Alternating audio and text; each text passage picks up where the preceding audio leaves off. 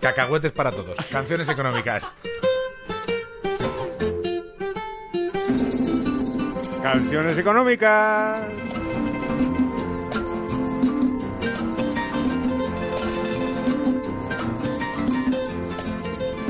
Bueno, pues lo que, lo que hoy tenemos es nada más y nada menos que la cantante popular norteamericana, venga, más grande de todos los tiempos. Ven, ven, ven. Life is just a bowl of cherries.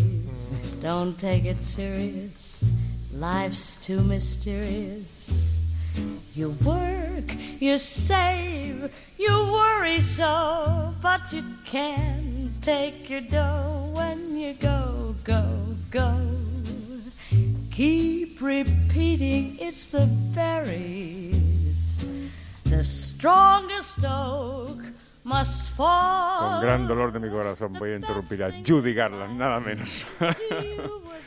Life is just a bowl of cherries. Es una es interesante, es una canción famosísima ¿eh? y, y, pues la traducción es que la vida es un, un bol de cerezas, ¿no?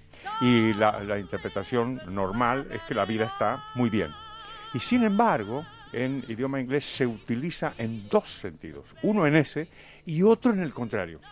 Y es cuando tú dices que la vida eh, te va bien, está, es, la vida es muy placentera, cuando en realidad no lo es. Y se entiende esto eh, no solamente con la letra, sino con el tiempo, porque la canción fue compuesta en 1931.